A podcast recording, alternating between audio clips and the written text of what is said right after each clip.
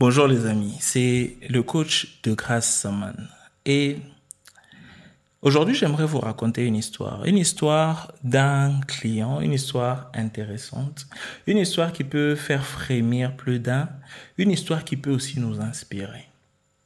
Vous voyez, nous les êtres humains, des fois, pour comprendre réellement ce qui se passe ou pour comprendre réellement jusqu'à quel point notre vie est précieuse, notre vie est belle, notre vie est joyeuse, notre vie est sans prix, il nous faut ce qu'on appelle le contraste.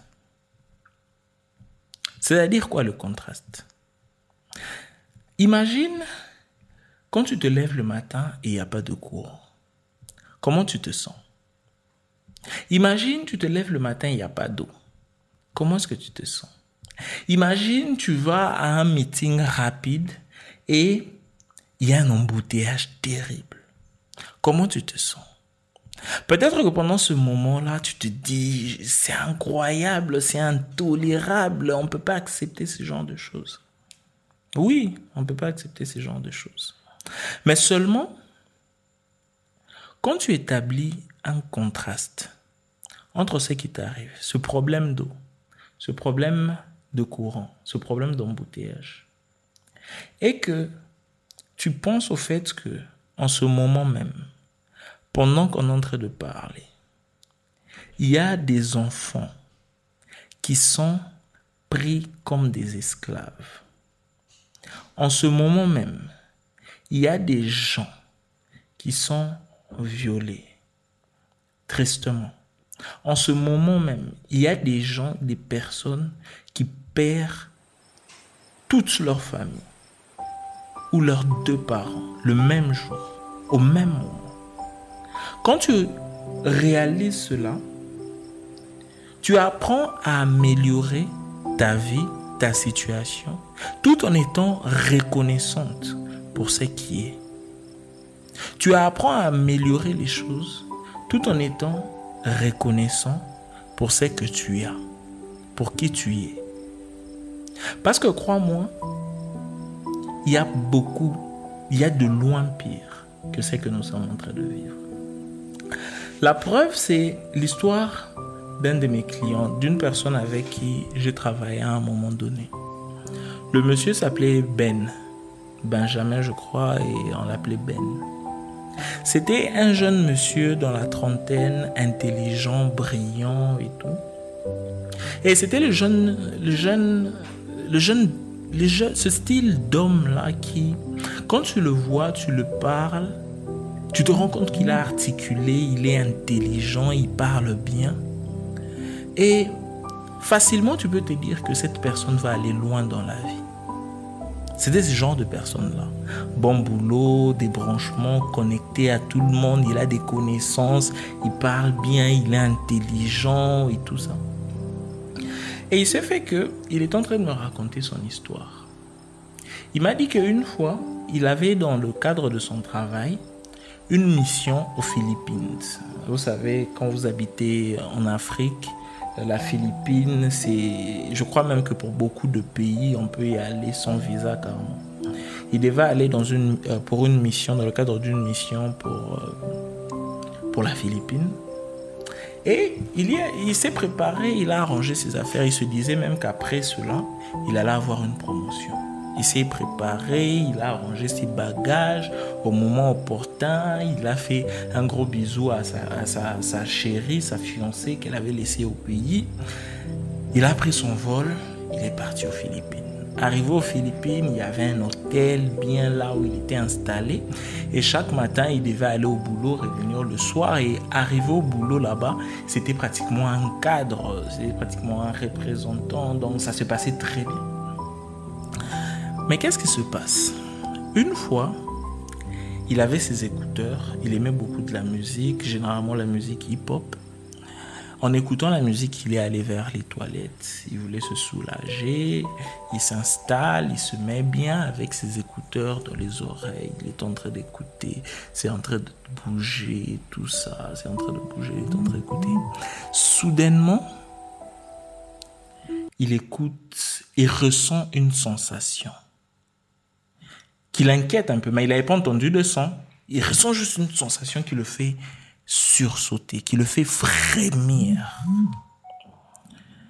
Et quand il ressent cette sensation-là, ce qui se passe, c'est il se, il se bouge un peu pour voir ce que c'était. Rappelez-vous, il avait ses écouteurs.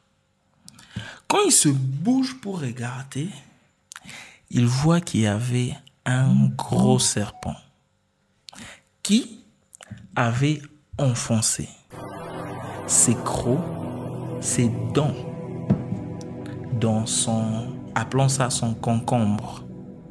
Il avait enfoncé ses deux crocs dans son concombre.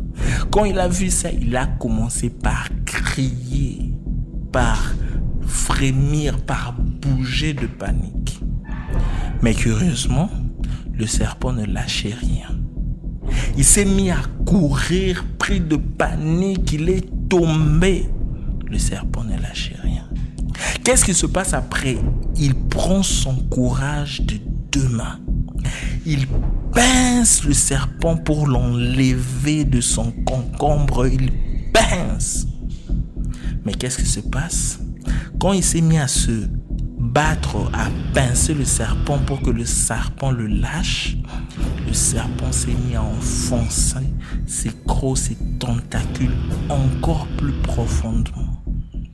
Jusqu'au point où le serpent a coupé son concombre.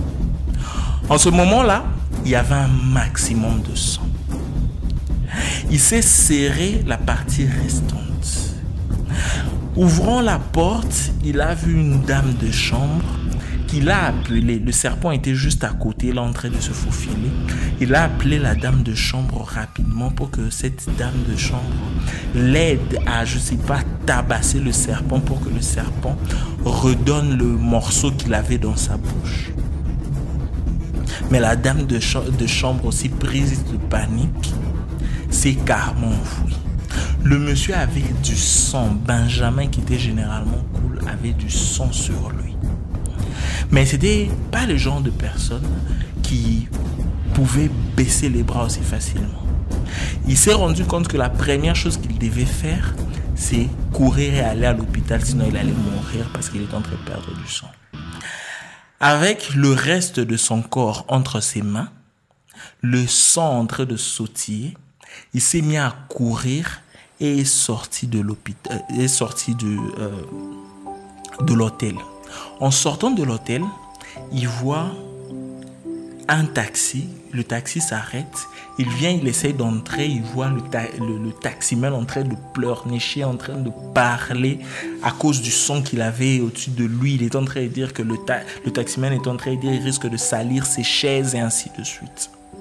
Le monsieur vient et le sort de là parce qu'il était paniqué, il avait l'impression que même le taximan était en train de lui passer le temps. Il vient, il sort le taximan de là et il entre dans la voiture et se met à conduire jusqu'à l'hôpital le plus proche. Arrivé à l'hôpital le plus proche, il montre à l'infirmière pour dire que c'est un cas d'urgence. L'infirmière vient et lui prend, ils entrent dans la salle, euh, dans le bloc opératoire. Benjamin est en train de me raconter cette histoire en me disant, c'est terrible, c'est incroyable.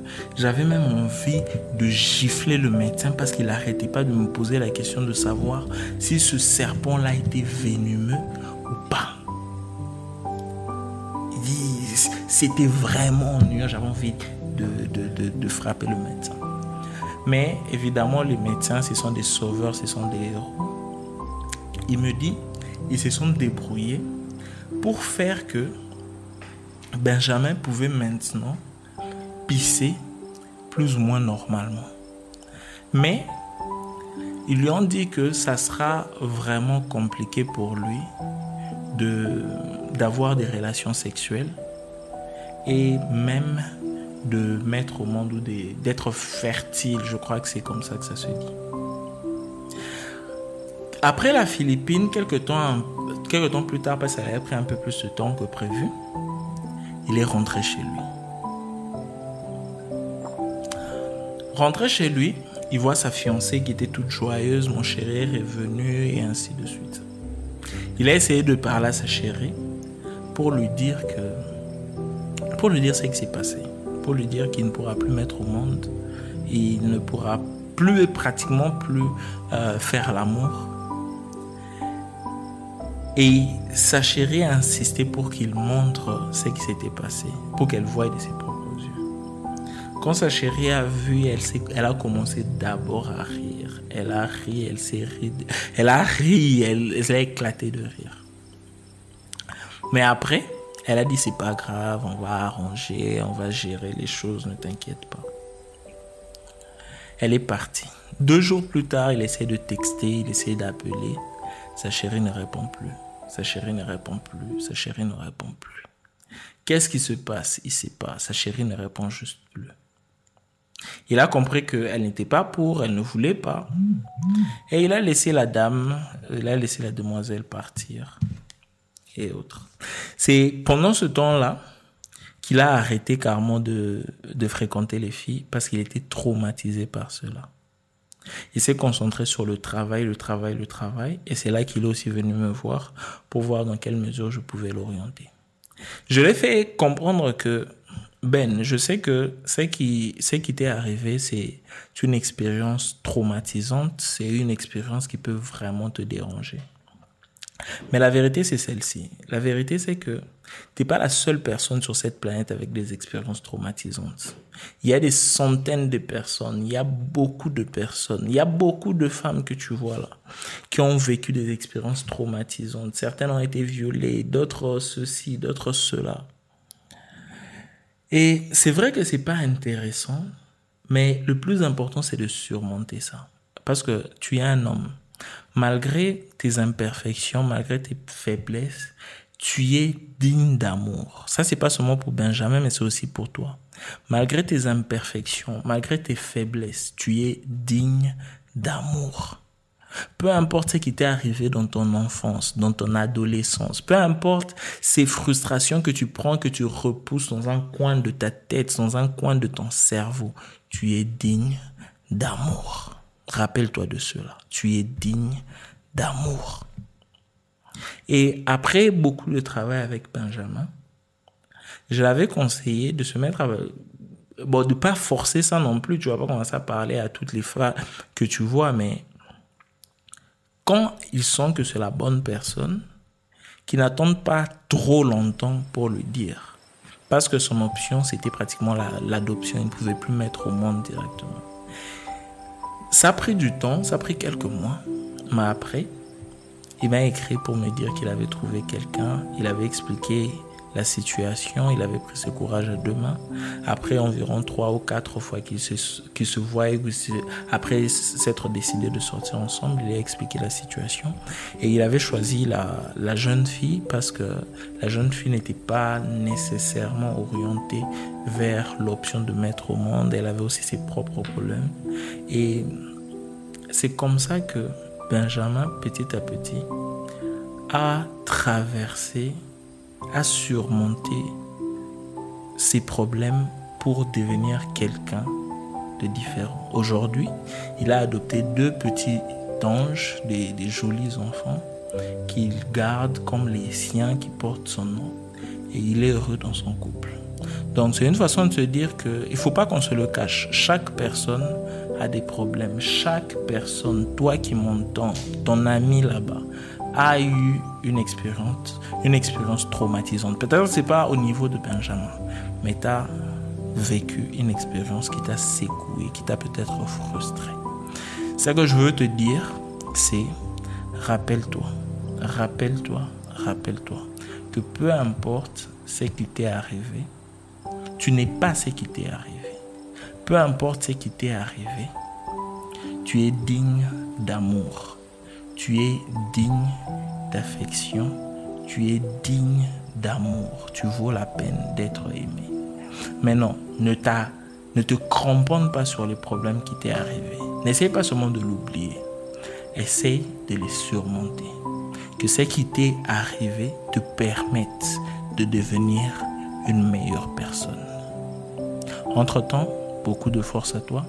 J'espère que cet audio va t'inspirer, t'a donné de la force et t'a rappelé que peu importe le problème que tu es en train de vivre maintenant, il y a toujours quelqu'un, quelque part, qui est en train de vivre pire. Et la solution, c'est quoi? La solution, c'est d'être reconnaissant et de se rappeler que Dieu t'aime et que les petits problèmes que tu as, tu peux les surmonter. Parce que même Benjamin a pu surmonter le fait qu'un serpent l'ait coupé une partie de son corps. Je vais m'arrêter là pour aujourd'hui. Portez-vous bien et à très bientôt.